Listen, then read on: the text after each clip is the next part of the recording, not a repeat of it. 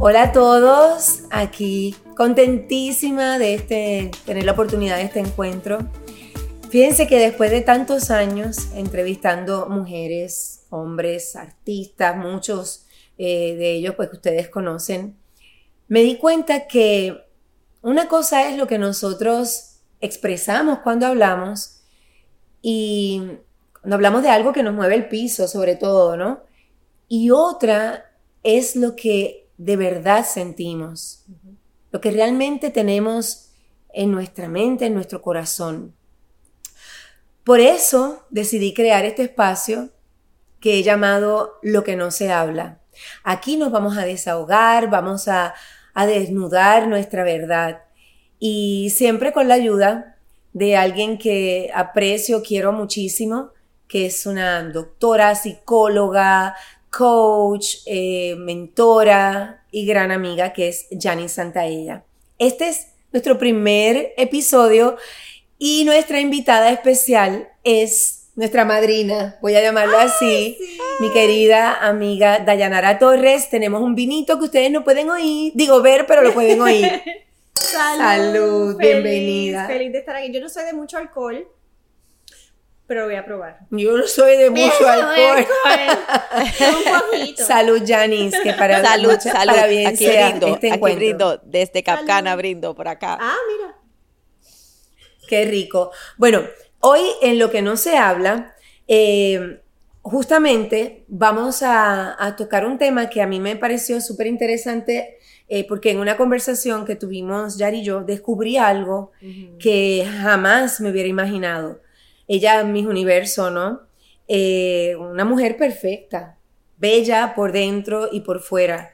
Y aparte de las cosas, las tristezas que hemos visto, eh, Yari, como te digo cariñosamente, y muchos amigos también, que son públicas, tu divorcio y todos esos procesos, ¿no? hay otras cosas que tú pasaste que nunca has hablado. Y me gustaría que, que, comenzáramos hablando un poco de, de tu niñez. Cuéntame cómo tú recuerdas tu niñez. Mi niñez. Porque tú eres como, o sea, tú eres una mujer que ya has, desarrollado una carrera increíble. Pero muchos, y tú lo sabes, cuando tú ganaste Mis Universo, te amaron porque inmediatamente se vieron reflejados en tu historia. Sí, sí, sí. Era la historia. De Cenicienta. De Cenicienta. más o menos, más o menos, sí. Em, mira, yo crecí, bueno, nací en San Juan, pero solamente ese día. Eh, crecí entre Bayamón y en Toalta. Vivíamos en Puerto Rico. Eh, Toalta es un pueblo, imagínatelo todo, de montañas, verde. Eh, yo vivía en una finca, una casita de madera, chiquitita, que a veces yo, mira, mira cómo son las cosas, que a veces yo he medido con mis pies lo que medí esa casa y, y era una cosa tan pequeñita, pero éramos tan felices. Yo te digo, vivíamos rodeados de animales, gallinas, guineas, cabras, conejos. Yo vi, yo vi nacer cabras en mi mm. patio, eh, palo de mango, de acerola, yo vi nacer becerros al frente porque había una vaquería. Y mi hermano una vez encontró una vaca que estaba dando a luz y tuvo una, lo limpió, siguió caminando y dejó el otro dejó el otro, no se dio cuenta que la dejó en la bolsa y mi hermano lo oh. ayudó, sí, le pusimos bimbo, nos quedamos con él, le daba bibí. ¿Cuántos eh, son ustedes? Somos cuatro. Eh, son dos hermanos mayores, Joe y Ricky, después yo, después Ginny. Y una, te lo juro que una, una niñez espectacular. ¿Cuántos cuartos tenía la casa? Cuéntame. Porque te dices que lo podías medir con tus pies, o sea, tres habitaciones y ustedes eran Cuatro más tu mamá y tu papá. Cuatro más mi mamá y mi papá. Eh, tres habitaciones. Las habitaciones no tenían puerta. El baño no tenía puerta. Había una cortina. Oh my God. no he hablado de esto en mil años y me voy a poner un poquito sentimental. La, el baño no tenía puerta, era una cortina que tenías que decir estoy en el baño, cerrar la cortina, estar en el baño siete veces te van a abrir la cortina y uno gritando te dije que estoy en el baño así. Eh, estuvimos un tiempo que nos bañábamos con la manguera abajo en un, biombito que nos hicieron para, para bañarnos. Tenemos montones de, de, memorias de ese tiempo, pero te lo juro que en esa casa no faltaba nunca la risa. Yo me acuerdo sábados y domingos, era que eh, los domingos especialmente nos levantábamos y nos íbamos a la cama de, de papi y mami acostarnos, pero era a reírnos al punto que nos daba dolor de estómago. Porque es que mi, mi papá era otra cosa. Que en paz descanse. Que en paz descanse. Mi papá era, bueno, amistades de nosotros venían a nuestra casa no a pasar tiempo con nosotros, era pasar tiempo con mi papá, porque mi papá era un chiste. Y, y, y, dime una cosa, Yari, porque es que tú me haces este cuento, me dices que vivías en una casa que no tenía suficiente espacio para que ustedes durmieran cómodamente. No tenían puertas, tenían que avisar que se estaban bañando, porque si no, entonces no, no podían tener ni siquiera el espacio para poder tener privacidad. Se acostaban todos juntos porque eran los momentos que podían tener. Evidentemente no tenían grandes recursos económicos. Y tú me hablas de que eran momentos extremadamente felices. Oh, sí. ¿Qué era lo que hacía? Lo que cuando tú piensas en felicidad, aparte de esos momentos que me dijiste donde estaban todos tirados en la cama, ¿qué, puede, qué, qué hizo que ustedes pudieran, lo que para otros es una tragedia, para ti era tu alegría, tu felicidad? ¿Qué, qué, qué, qué es lo que tú recuerdas de esa, de esa familia? Tú sabes que yo nunca, ¿cómo te digo? Yo creo que hasta cierto punto, no hasta cuando ya éramos bastante grandecitos, adultos, hasta cierto punto, yo no sabía que, que, estábamos de escasos recursos o que estábamos pasándolo diferente. Para mí era normal. Lo que pasa más adelante es que con todo y que no había recursos, menos recursos había, porque mi papá lo que, lo que ganaba lo gastaba en los colegios. Él quería darnos escuela privada. Y tú estabas en una escuela privada. Y mira lo que es esto que tú veías Mercedes, BMW, Mercedes, Mercedes. y estos Datsun 210 de siete colores, de puertas como, ahí venía yo. ¿De verdad? y, y, fue un poquito doloroso, fue un poquito, este, ay, ¿cómo te digo? Fue un poquito fuerte, fue un poquito fuerte, chocante, porque en mi vida, o sea, no me faltaba nada, pero al verme tan comparada en una escuela, porque es que mi papá esa era la, educación que nos quería dar. Y fue su choice, ¿verdad? Fue su... Te avergonzabas. Llegó un punto, hubo un momento en que sí, no tanto vergüenza, pero un poquito. Yo creo Te que quiero decir algo, Te quiero decir algo, Janice. Yes. Janice nos va a ayudar en esta tarea. Quiero que entiendas que este espacio no es para juzgarte. Aquí, cuando nosotros decimos lo que no se habla, es porque la idea es hablar con el corazón y compartir algo que seguramente es la realidad de alguna otra persona. O quizás es la posibilidad de alguna persona que nos está escuchando de ver su vida diferente, de entender que la felicidad sí la tiene en sus manos. Yo sé. Yo sé.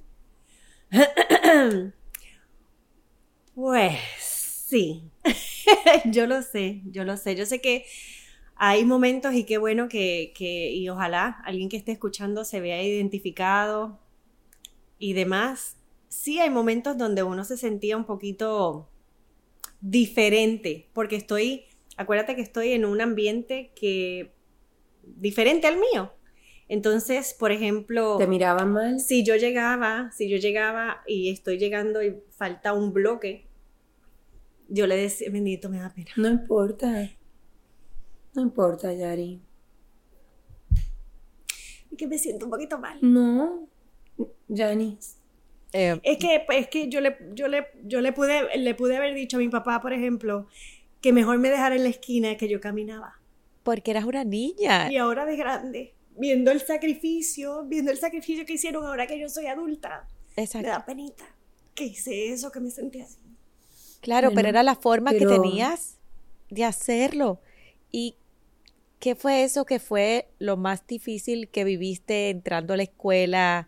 O dentro de la escuela, porque quizás hoy hay otra Dayanara en el mundo que nos escucha, eh, que, que, tuvo que, mover, que vivir momentos así. ¿Qué, ¿Qué, fue lo más difícil para ti? Yo creo que lo más difícil era eso, que yo venía de, de como quien dice, de un tipo de, de nivel, I guess, ¿verdad? Pero al, En tu casa te sentías rica y en la escuela te sentías pobre. Pobre, oh my God. Oh my God. Totalmente. ¿Y cómo te hacían sentir pobre hmm. en la escuela? No, en la escuela, uy, yo me acuerdo una vez. ¿Cuántos años tenías? Ah, yo creo que estaba como en 10, como en décimo grado. En décimo grado, en 11. Y recuerdo una vez que llegué a la escuela en la mañana, llegaba súper temprano porque vivíamos bastante alejados de Bayamón, donde estaba la escuela, y mis papás pues trabajaban lejos, nos dejaban bastante temprano. Ponle, si abren a las 5 de la mañana, a las 5 de la mañana, 5 y media estábamos en la escuela y éramos como que los primeros. Yo me acuerdo llegar a la escuela y encontrarme gente que iba llegando y me miraban, se reían y caminaban y miraban, se reían, pero era para donde mí. Yo yo no entendía qué era lo que estaba pasando.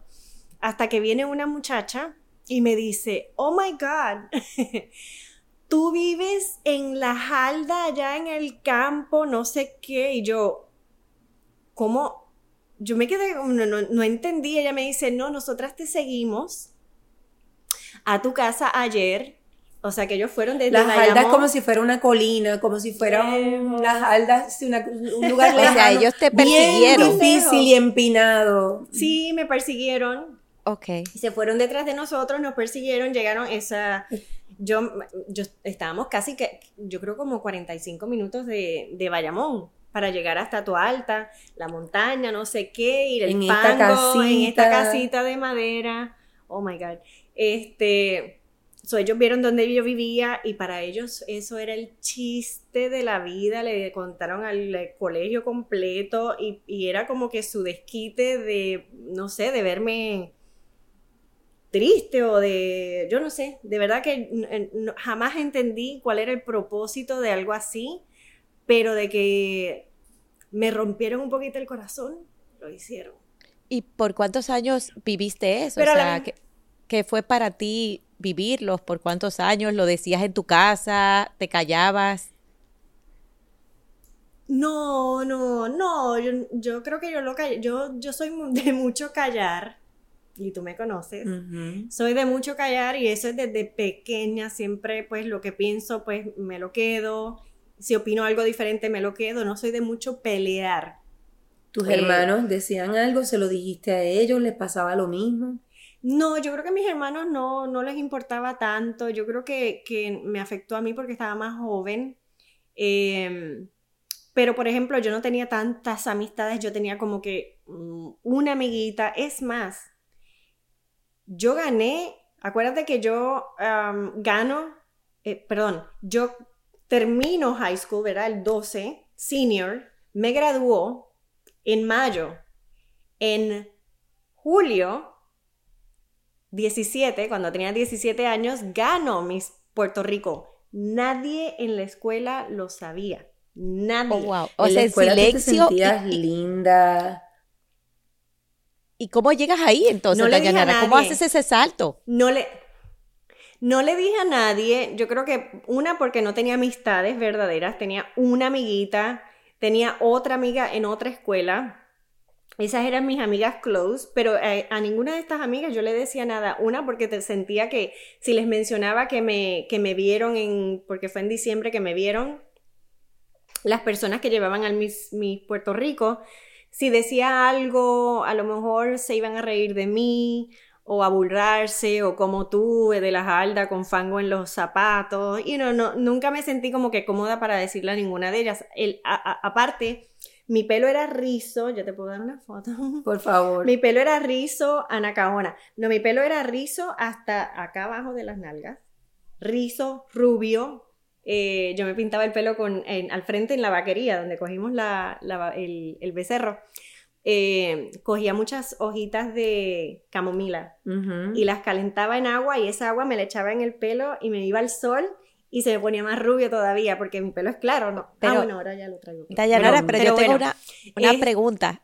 ¿Cómo esa chica que se oculta, que se siente con vergüenza, sale de ella exponerse de esta manera y, y estar en silencio del otro lado? O sea, ¿qué sucede dentro de ti? No, yo creo que no, eh, no quería, como quien dice, que ninguna de estas personas que nunca sentí verdaderamente que me querían de verdad, ah, wow. Eh, contarles lo que estaba pasando. Pero ¿quién te invita? ¿Cómo pasa eso? Tú, pero si yo, te quería, yo quería saber, tú te sentías, básicamente le estaban haciendo bullying, obviamente, en la escuela, pero tú te sentías bonita, te sentías, ¿cómo, cómo adquiriste, como pregunta Janice, la fuerza para poder competir en un concurso de belleza, una persona de la que todo el mundo se está burlando. Claro. No tiene amigos, no tiene nada. Pues es que, es que era un poquito de todo. Yo, no sé, yo sé que ah, yo me ocultaba mucho. Yo tenía, primero que tenía bracers. tenía hasta el bocado ese de la, y no que vas a la escuela con esa cosa puesta. Ay, que es como, como un metal que... Un metal, hacia atrás, hacia atrás. Linda, linda, me veía linda.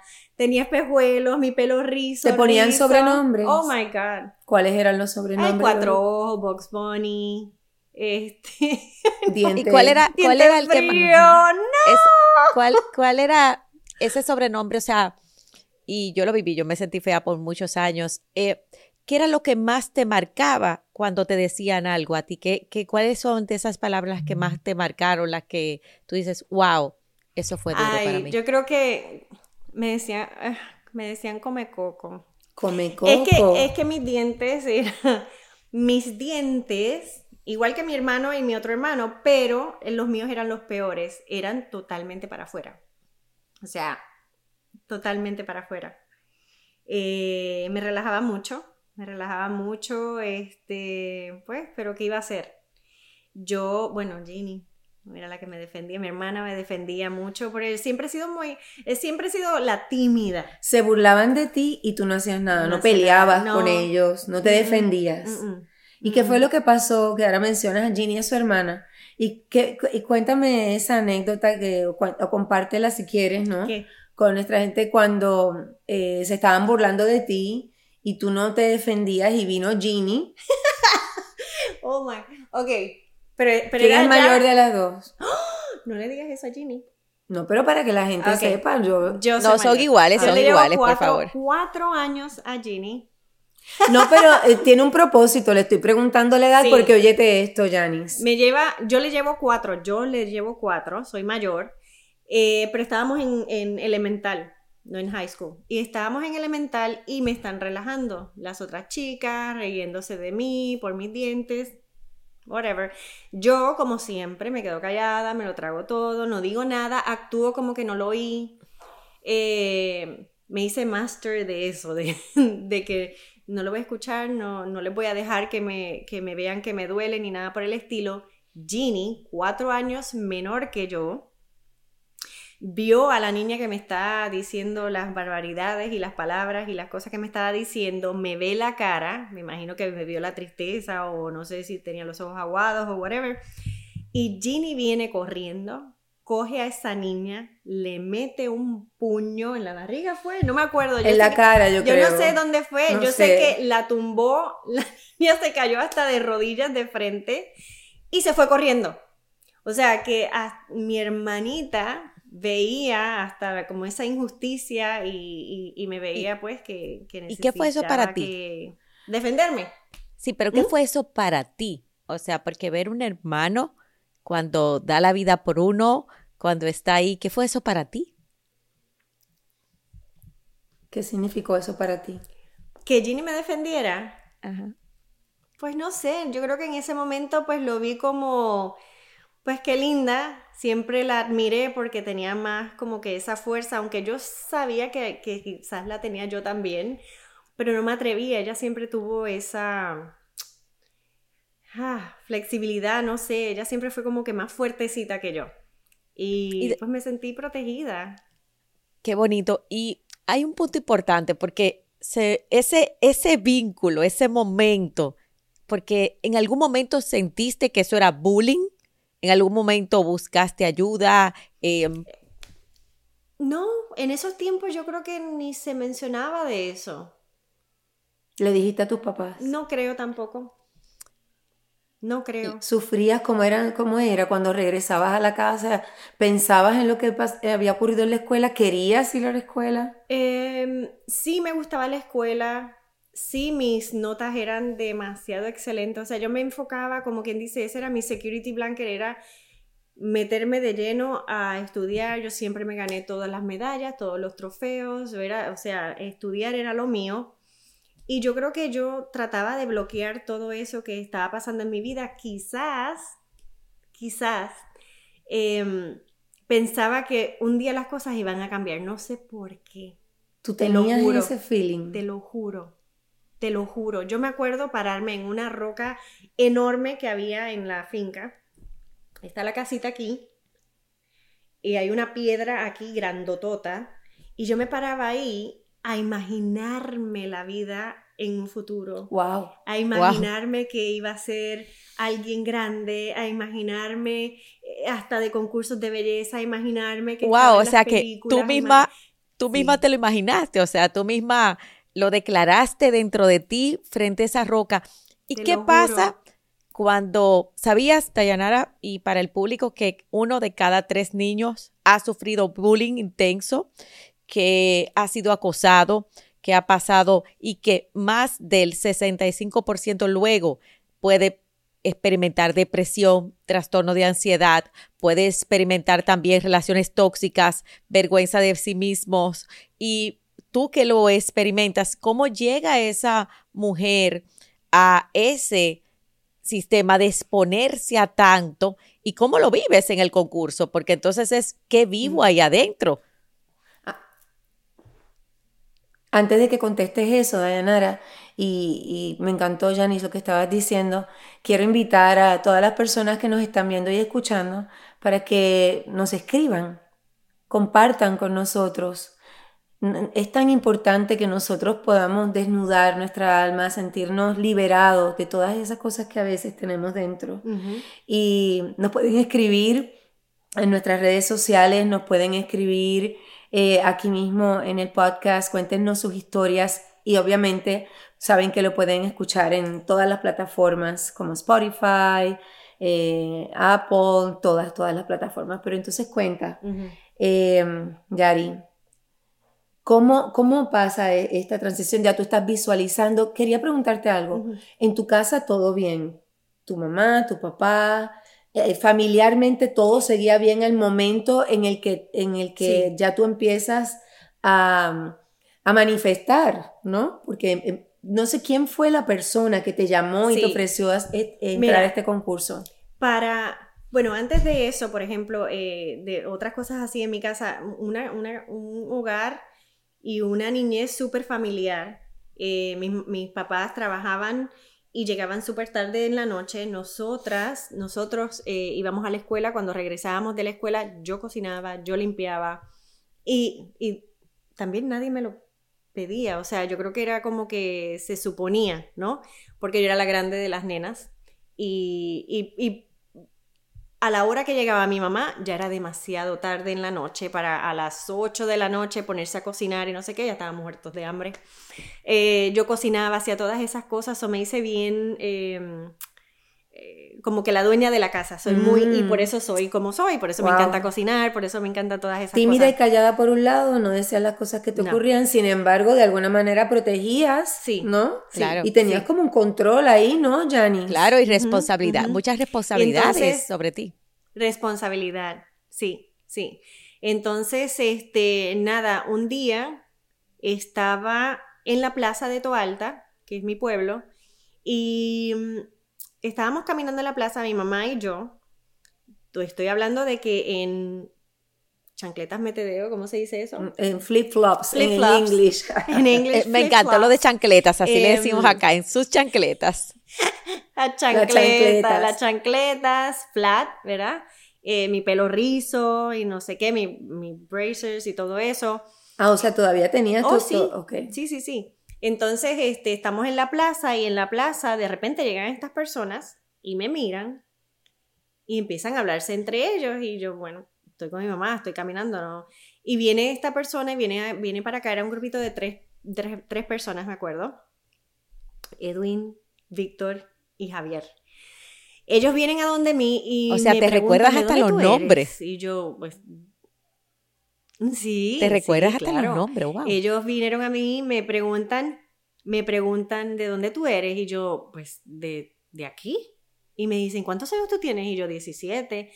Me dicen, pero no te habíamos visto, no, pues que yo vivo en la otra área, en la, otra- la- no en la plaza, En la sino en, en la, en la jalda con el fango, en, el en la jalda, en la finca. Y entonces este, ellos eran los, las personas que llevaban la Miss Toa Alta para el Miss Puerto Rico. Ah, wow. Entonces, este, se quedaron así, hablando con mi mamá, no sé qué, le cogen el teléfono a mi mamá del, de la oficina de mami. Bueno, nosotras nos regresamos a, a la casa, eso ponle un sábado, un domingo, el lunes, porque ni teléfono teníamos, el lunes llaman a mi mamá a su trabajo, la llaman y le dicen, mire, nosotros que, lo- que los vimos este fin de semana, somos los que llevamos a, a la chica de Miss Alta para Miss Puerto Rico, queremos que tu hija sea ya la Miss Alta sin competencia ni nada, que, que fuera a Que competir. generalmente hay un concurso para elegir a la que va a ir al concurso de, de Miss Universo Puerto Rico y esa es la que va al concurso ya mundial. Pues ella, ellos llegan, mi mamá y mi papá llegan por la noche y me llega mami y me dice, mira, me llamaron los muchachos que nos vieron el fin de semana que quieren que tú seas la Miss Alta para el Miss Puerto Rico. Yo no, no, no, o sea, yo no sé caminar en tacos, yo no sé maquillarme, yo no ¿Te sé comer, asustaste? yo no sé comer en siete cubiertos para casa, yo no sé nada de eso. I'm like, yo, o sea, mi primera reacción es absolutamente no, no. Y ella me dice, no, no te preocupes, ellos se van a encargar de enseñarte todo. Esto fue una enseñanza total. Como ves, este, la película, um, ¿cómo era la de Anne Hathaway? Ah, eh, ah, eh, sí, la de la de la princesa, la de Ella, no, ¿cómo era que se llamaba? eh, Princess, La no. de Prada. Sí, sí, sí, ¿no? Ay, no me acuerdo. No. No. Ah, la primera de ella. La primera que ella lo voy a hizo buscar era en lo que así, tú hablas. Donde ella era hija de un rey y, y no lo sabía. Y bueno, tuvieron que Ajá. enseñarle todo. Todo. Wow. Cubiertos, caminar en tacos, en, ¿verdad? En zapato alto. The Princess Diaries. The Princess El Diaries. diario de una Ah, princesa. Diario sí. de una princesa. Ella con su pelo así grande, a mí me, el pelo me lo cambiaron de rizo a, a estirado, de rubio a negro. Terminaron mi tratamiento de los bracers. ¿Qué más? Pero espérate, no estoy entendiendo el pánico, Pero- pero Janice, que le dio exacto. a ella. Exacto. ella resulta, pero espérate, no estoy entendiendo esto. Ella se paraba Exacto. en una piedra a visualizar y manifestar. No es lo mismo llamar al lobo que verlo venir. Exactamente. Ella manifestaba, ella se visualizaba y hasta mencionó concursos de belleza y Ser entonces grande, cuando ella lo, lo- que lo dijo ella todo. manifestó em- empieza a ocurrir, ella quería salir corriendo. No, porque es que en ese momento no lo veía así, ni me acordaba lo que había hecho antes, ¿entiendes? Yo de adulta es que me doy cuenta, yo, Dios mío, yo visualicé todo esto, yo lo vi, yo, lo, yo lo Wow. me, me lo imaginaba. Pasaba horas soñando despierta, ¿no? Pero en el momento, pues claro, o sea, en el o sea, que momento que, siempre- pensaste, en el momento siempre quisiste pensaste ser reina de en las amiguitas que te decían que no servías. Siempre me encantó, siempre quería estar como en, en el show business. Eso Ah, era algo que me, que me atraía mucho, pero, pero una cosa es imaginártelo así y de repente ponle, a mí me vieron en diciembre, me hicieron todos estos cambios, regreso a la escuela, a la escuela. Ay, Dios mío, dime. Dayanara de eso. A la misma escuela. No, pero llego con el pelo cambiado, negro, o sea, primero que cuando entré, a mí me decían splash, porque era rizo largo hasta por acá abajo. Como la sirenita. La sirenita. Llego con ese pelo verde porque al principio el negro no cogía, se Ajá. ponía medio verdoso, más estirado. Y la gente, ¿qué te hiciste? ¿Te dañaste el pelo? Y yo, a nadie, pero a nadie, a nadie. Nadie le decía nada. Yo seguí mi, mi, mi- todo lo que me enseñaban porque todos los fines de semana me enseñaban a modelar, a caminar, a, a caminar derechita, que si los libros aquí para que no ¿Qué se te pensabas mientras todo. estabas en ese proceso? A mí me encantaba, me encantaba y yo, lo, yo creo que por ser tan jovencita me lo vivía pero con gusto. Qué bueno. Nunca me quejé para nada, para nada. Para mí esto era como una aventura y, y, ya, me, me quité ese miedo, me, me aprendí todo lo que me decían. Eso sí, yo era esponja, pero total. Si a mí me decían que el cielo es violeta, yo decía que sí. O sea, yo, yo estaba para aprender. Y más porque yo lo veía como, como de agradecimiento, porque esto no le pasa a todo el mundo. Entonces, este, hicieron todos estos cambios, vuelvo a la escuela, a nadie le gustó, yo me quedé callada. Eso fue de enero a mayo. En mayo O me sea que viene otro bullying. O sea, te sucede otro bullying. Cuando llegas, vuelve y te, te hace la burla. ¿Cuál? Cuando Cambia. regresas. Oh, sí, a nadie le gusta. Ah, pero ni lo vi como bullying, mira. ¿No? No te importó ya porque ya tú te sentías. Es más, tú estabas guardando un secreto. Espérate. Yo creo, Janice, que ella ya empezó a sentir, ya no me van a poder pisar más. Mm, es posible, sí. ¿Sentiste se fortaleció Que, que cómo y- tú escribes tú esa sensación. ¿Cómo la describes? Piensa en ese momento, porque fíjate que me dijiste que no habías pensado en eso. Sí, yo creo que era una, una forma como de empoderamiento, sabiendo que yo sabía que cosas mejores iban a venir y esto iba a ser chiquito para mí. Wow. O sea que ya lo veías y sabes, Dayanara, te das cuenta que siempre has vivido como dos mundos. En un momento Sí. vivías la familia bella y este momento tan difícil de bullying, de acoso, de dolor en el colegio. Y sin embargo, del otro lado te vuelve y te ocurre. O sea, esa parte tuya está sigue conectada a la esperanza, o sea, a algo bueno viene. ¿Y qué sigue? O sea, ¿qué sigue en ese momento de, de Dayanara Torres? O sea, porque yo estoy, o sea, yo quisiera saber qué ve después que te ven allá, ¿cómo te ven de la escuela? O sea, wow, porque es del patito al cisne. No, yo termino. Sí, exactamente. Yo termino, termino en mayo, fue la graduación. Y viene julio, y en julio compito, salgo en la televisión, y ahí es donde todas estas amigas. De Sales en la televisión y ganas, vamos a estar Y claros. gano. Miss Y Universo. Miss Puerto Exacto. Rico. Ah, Miss Puerto Rico, perdón, Miss Puerto Rico, claro. Y cuando gano, ahí es que todas caen en cuenta como por eso le cambiaron el, oh, por eso les tiraron el po, por eso le quitaron. Yo no le dije a nadie, pero así lo quería. Quería que fuera algo mío, mío, mío y que nadie me, me- me tirara nada, que me lo, que me afeara ese, ese sueño. Y este, y eso fue en julio y ya de julio en adelante ya yo era Miss Puerto Rico. Pero ¿y qué pasó con estas amigas? Exacto. O sea, eh, ellas de momento te ven en la televisión. eh, digo, no eran amigas tuyas, yo sé. Todas las que se burlaban de ti, las que te persiguieron hasta, Ay, eh, eh, hasta eh, la Jalda, como tú dices, hasta ahí. La finca que no era esta finca millonaria que nos imaginamos ahora, sino una finca con una casita de madera que no tenía ni teléfono, que no tenían, no dormían cómodamente, que no tenían... eh, Oh God, sea, no tenían ni siquiera toilet, no, o sea, no que- tenían que- inodoro. había que tirar agua, había que, si tú, ay Dios mío. No importa.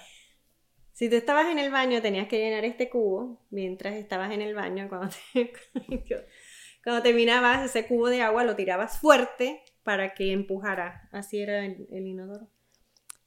Dayanara, esa niña que tenía un inodoro que no bajaba solo, sino que tenían, era una especie de letrina más moderna. Exacto, okay, esa niña resulta que de momento era Miss Puerto Rico. Entonces, yo quiero saber, esa, esas personas que la que veían era a esa y se burlaban de esa, yo quiero saber qué dijeron cuando vieron que tú eras Miss Puerto Rico? Pues nunca más supe porque ya no las tenía que ver. ¿No te encontraste con ninguna? Sí supe una vez que había como algún programa de estos de Canal 2 o Canal algo. Un canal en Puerto Rico. Que después que gané, que después que gané fui, me acuerdo que la limusina paró en el canal y cuando para, hay mucha gente alrededor de la limusina tratando de, de, tocar y de hablar. Así fue el cambio. Y me acuerdo que yo bajo el cristal y está la gente gritando, nada, no sé qué. Y cuando miro, hay dos amigas mías. No sé si fueron de las que fueron a seguirme hasta la jalda, pero eran de la escuela. Y verlas con esa emoción de verme a mí, que yo decía, Dios mío, estas eran las que se reían de mí. Like, fue un cambio, fue, fue, fue grande, o sea, no lo podía creer. No lo podía creer. O sea que te avergonzabas cuando ibas a llegar a la escuela. Te miraban llegar en tu limosina de aquel momento, que era ese carro lleno de moho, que casi no podía caminar. Y ellas se reían. Y mm. ahora llegaste en una limosina que seguramente tú solamente habías visto en las películas. Exactamente. Wow. Así fue. Yo tengo una pregunta para ti, Dayanara. La emoción de verme. Y es, realmente si tú fueras mamá, porque tus padres te dieron la mejor educación y también esa educación te, te ayudó a llegar, quizás pasaste, ¿qué lo harías tú otra vez con tus hijos? ¿Le darías esa sobreeducación? O sea, ¿qué, qué, qué cambiarías? Mira, muchas veces yo lo he pensado con mis hijos porque tenemos que ser agradecidos, porque de verdad que, pude darles una, niñez 100%, eh, eh, criarlos a mi manera, que fueran niños de bien, respetuosos, especialmente de la mujer y todo eso. Pero muchas veces yo decía, ¿cómo me hubiese gustado que viviéramos en esos tiempos que eran tan diferentes? Que eran tan, con tanta humildad, eh, que crecieran en la jalda, en el campo, que vieran todo eso, me hubiese encantado. Eran tiempos diferentes, estamos viviendo un mundo totalmente diferente, esto que, la vida que les pude dar. Pero sí me hubiese encantado, yo creo que traté lo más posible de hacerlo lo más cercano a ellos. Muchas veces me veía y pedía, ojalá yo fuera mi papá, como nos crió, yo creo que por eso nos reímos tanto. Cristian y yo, oh my God, tenemos una, una conexión tan y tan profunda con los dos. Siempre estamos riéndonos. Yo digo, Dios mío, yo, mi imagen de ser una mamá lo más cercano a ser perfecta es tratar de ser como mi papá y mi mamá. Pero mi papá, que todo era risa, todo era, o sea, y nunca, y nunca con este, ¿cómo se dice? Eh, worries, no sin preocupaciones. Sin preocupaciones. Pero una cosa, Yari, déjame preguntar, déjame preguntarte algo. Ok, quiero pasar a una de las cosas que mencionó este Janice, pero antes de eso, ok, empezaste a tener todo este, este éxito, esta aceptación, esta, estas alegrías, pero entonces eh, hay gente que dice que recibes por un lado y no todo está bien por el otro, ¿no? Tan perfecto por el otro. Tú me hablabas de esta familia perfecta que no tenía nada, pero que lo tenía todo. Esa familia también tuvo sus situaciones, ¿no? Tus padres se divorcian, sí. Se divorcian. Entonces, tenías todo. Mm. Mis papás es que es una historia larga. Mis papás fueron los, los, papás perfectos para nosotros. Sí tenían sus problemas, sí pasaron por muchas cosas, muchas cosas que pasan en familia y tarará. Pero eh, ellos sí se quedaron, especialmente mi mamá, eh, se quedó en la relación por nosotros. Más adelante, cuando ya estamos adultos, yo creo que yo tenía 21 años cuando ellos se divorciaron. Eh, pero por lo menos nos dieron esa, esa familia, esa unión este, cuando lo necesitábamos, aunque a veces pensábamos que no es lo correcto estar en una relación si no estás feliz y tal. Pero así pasó en, mi vida y también de alguna forma se lo agradezco. Pero sí, se divorciaron, eh, dolió, yo creo que al ser mayores, cuando pasa el divorcio, no fue totalmente, o sea, no fue tan doloroso como si fuera, si hubiésemos sido niños. Eh, ¿Sientes tú, Dayanara, que repetiste este ese patrón de mamá? O sea, algo, siempre las mujeres, es nuestra tendencia a repetir patrones de, mamá. ¿Sientes que repetiste algún patrón en tus relaciones que te ha afectado y que definitivamente viene de ahí, de ese momento que mamá decide quedarse, aunque no es feliz, porque el patrón es voy a buscar relaciones como la vivieron mis padres y como, mis, como papá amó a, mamá, como mi papá amó a mi mamá y como mamá amó a papá, sí entiendo que es el amor.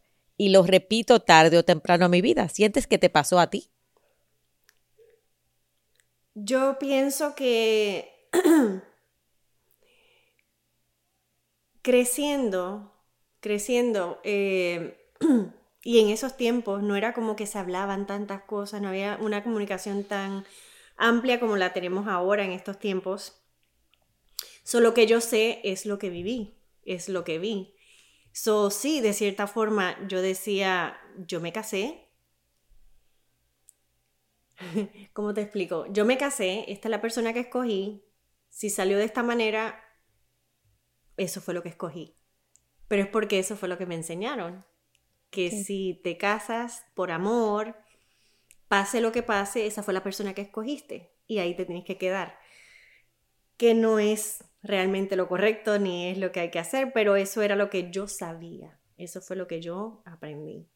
So, quizás, quizás por eso Em, yo estuve en, esa relación que yo sabía que no era la perfecta para mí. Ok, bueno. Y ahora mira. Pero eh, eh, este, ese es otro tema, Janice, que quiero que lo tratemos ahora, pero primero eh, me gustaría que, que me un poquito analizaras y me le dijeras aquí una, para que entendiéramos un poco toda la, hasta ahora que, que vivió este Yari con respecto al bullying y todo eso, que la verdad, gracias por compartirlo, porque jamás nos hubiéramos podido imaginar que una mujer tan perfecta como tú eh, pudiera tener una, una, situación de vida como la que te tocó vivir. Eh, y quiero decirte que, por cierto, me siento muy identificada en muchas de las cosas que dijiste, porque yo también vivía de una manera sin recursos económicos. Mi mamá también me iba a buscar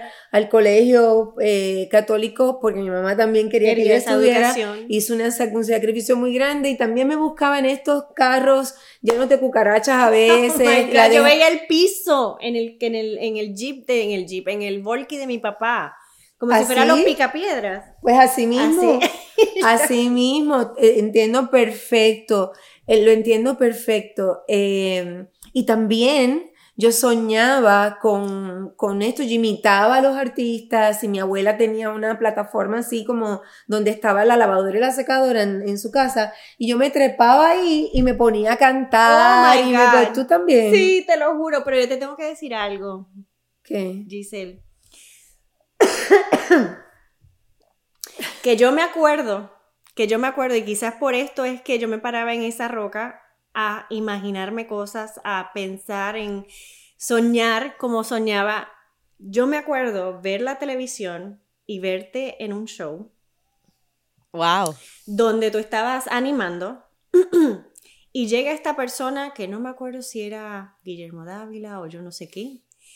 Y esa noche te dicen, no es que te queremos para que hagas la nueva novela con no sé qué, no sé qué, no sé qué. Cuando yo vi eso, yo dije, o sea, sueños pueden pasar de la nada. O sea, para mí, que llegara esta persona y me viera, era posible. ¿Por qué? Porque yo vi esto. Pues ahora te enteras que lo que tú estás contando, de alguna manera, de alguna forma, algo parecido yo también lo viví. Todos los seres humanos, para mí, estamos conectados de alguna manera. Totalmente. De verdad, y qué bueno que yo, lo que viví yo, te pudo inspirar a ti. Y es bueno que entiendas que lo que te ha tocado vivir a ti, no sabes a cuántas personas inspiras todos los días. Y así es, qué belleza. ¿Qué tú dices de esto? A propósito, tengo que decir algo, Yanis. Dime, dime. Yo venía hablando con ella y le adelanté algo de ti. Y ella, yo estoy segura que se está dando cuenta de algo que le está ocurriendo ahora, que yo le dije que me pasaba a mí cuando estaba hablando de un tema que me tocaba muy, muy profundo y me costaba trabajo hablar. Veníamos ahora en el carro para acá y ¿qué te dije yo que me pasaba? ¿Me daba qué? Ganas de... ¿De qué? Toser. Oh my God. Claro, claro, porque es el poder de la oh, voz. Yo lo hice ahora. Ah, llevas un buen rato. Claro, porque cuenta eso. Claro, es el poder de la voz. Y les quiero decir que porque Dios sabe, ajá, Dios sabe por qué nos une. El poder de la voz, parte de lo que las mujeres hemos perdido a través de las generaciones y generaciones es nuestra voz pero nuestra voz desde el poder personal, desde el amor, no desde aplastar, sino de poder decir cómo nos sentimos, de poder aportar al mundo, de poder expresarnos, expresar quiénes somos, cómo somos, qué queremos. Y esos son ustedes y representan a tantas mujeres. Y yo quiero que cada mujer hoy que ha soñado en grande, no importa la edad que tenga, vuelva a conectar con ese sueño que es posible y que su sueño la anda buscando lo que necesites volver a conectar con la piedra, conectar con eso que, eso que verdaderamente quiere. Y voy a explicar un poquito de este tema del bullying, cómo, y les quiero decir que ustedes dos andaban en carro, yo andaba a pie. Y entonces y me montaban en estas guaguas públicas. Yo tampoco entendía lo que era el bullying.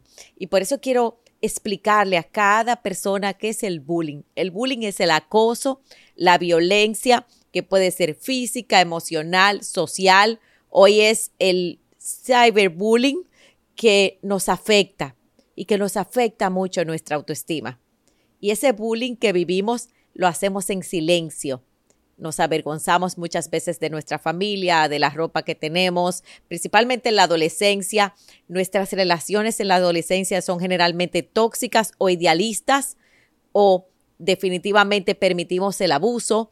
Hay muchas personas que han sufrido bullying que permiten el abuso. El abuso puede llegar a ser el abuso sexual y que lo van guardando en el tiempo y que hoy posiblemente le vemos bien, pero dentro de ellos está este tema de dolor que hoy puede conectar y que en la adultez puede significar depresión, escoger parejas desde ahí porque volvemos a escoger pareja desde la vergüenza, desde que aunque me vea bella, hermosa, me vea y empiezo a tapar todo eso que no me gusta de mí, o lo hago desde la perfección. Muchas de nosotros escogimos ser perfectas, ser la más inteligente, pero está escondido en nosotros esa parte de desprotección. Se vive en soledad, se vive en desconfianza, nos cuesta hacer relaciones y ante en la adultez ya ante situaciones que nos exige demasiado, lo vivimos con mucho miedo, con mucha ansiedad, muchas veces con ataques de pánicos, con esa sensación de que no puedo exponerme, de que no quiero que vean lo que no funciona de mí y que eso se puede sanar. Pero sobre todo el tema de lo que es la depresión y las relaciones. ¿A qué hacemos? Lo primero es hablarlo, como lo estamos hablando hoy. Sí, buscar ayuda. Ah, ok. O sea, hablar, buscar ayuda, empezar a encontrar en nosotros esa fortaleza y ver cuáles son las creencias limitantes que yo me quedé de la niñez. ¿Cuáles son esas creencias?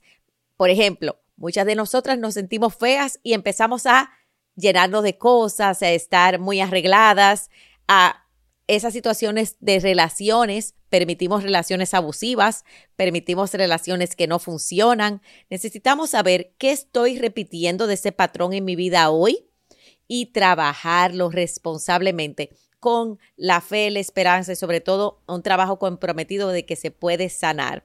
Cuando es un bullying social, generalmente sí, se, sí todo se puede. Y lo importante es que vemos que los cuentos de princesas existen, pero sobre todo que puede existir para ti. Porque cuando hemos vivido el bullying, nos ah, ves, ves, nos, cuando hemos vivido el bullying nos comparamos y nos vamos sintiendo cada vez de una manera igual a como yo estaba en la niñez y que hoy puedo reaccionar de manera diferente, que los problemas tienen solución. Y por eso hoy hemos hablado de eso que no hablamos, como dice Dayanara. Y señores, el niño no nos damos cuenta del bullying que estamos recibiendo, no nos damos cuenta, pero sí nos va afectando. Pero de alguna manera yo creo... Yo, yo creo, Janice, que de alguna manera todos en algún momento hemos sufrido de bullying. Y lo más importante creo que es lo que tú dijiste, que tengamos claro que es, esa no es una forma de vida permanente y que nosotros podemos salir adelante. Tú sabes, me encantaría, eh, bueno, primero hablar de esto toda la noche porque es que esto es un tema que no, no tiene fin, pero este, sí quiero que si ustedes entienden, conocen, piensan que esto puede ayudar a alguna persona, que compartan este podcast.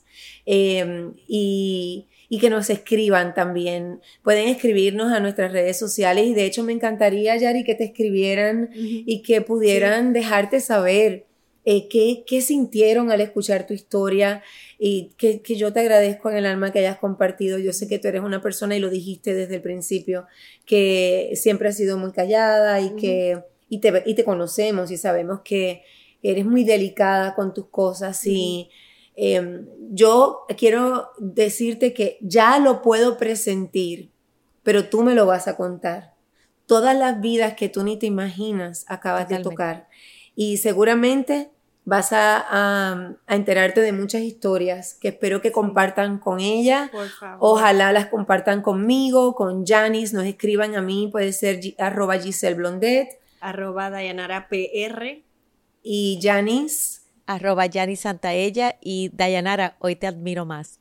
Hoy que, que puedo ver el ser humano, eh, siempre me has parecido una mujer muy dulce, pero hoy veo tu fuerza y veo desde dónde y cómo transformaste ese doble mundo y te tomaste lo mejor. Y yo espero que esas mujeres que nos escuchan, esas madres que hoy empiezan también a conectar con sus hijas, que creemos mujeres de poder, de amor, de vida, Empoderada. Amén. Gracias, qué linda. Mm, y es bueno, ella es mi madrinita linda. Ay, lo que no, es nuestra madrina oficial. ¿Hay un problema? Es hay una, hay una, hay una situación.